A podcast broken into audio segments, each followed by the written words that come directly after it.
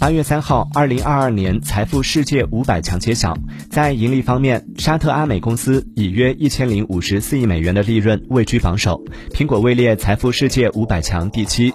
苹果公司位居利润榜第二位，利润超过九百四十六亿美元。伯克希尔哈萨维以约八百九十八亿美元的利润位居第三位。谷歌母公司 Alphabet 和微软分列利润榜第四、第五位，利润均超过六百亿美元。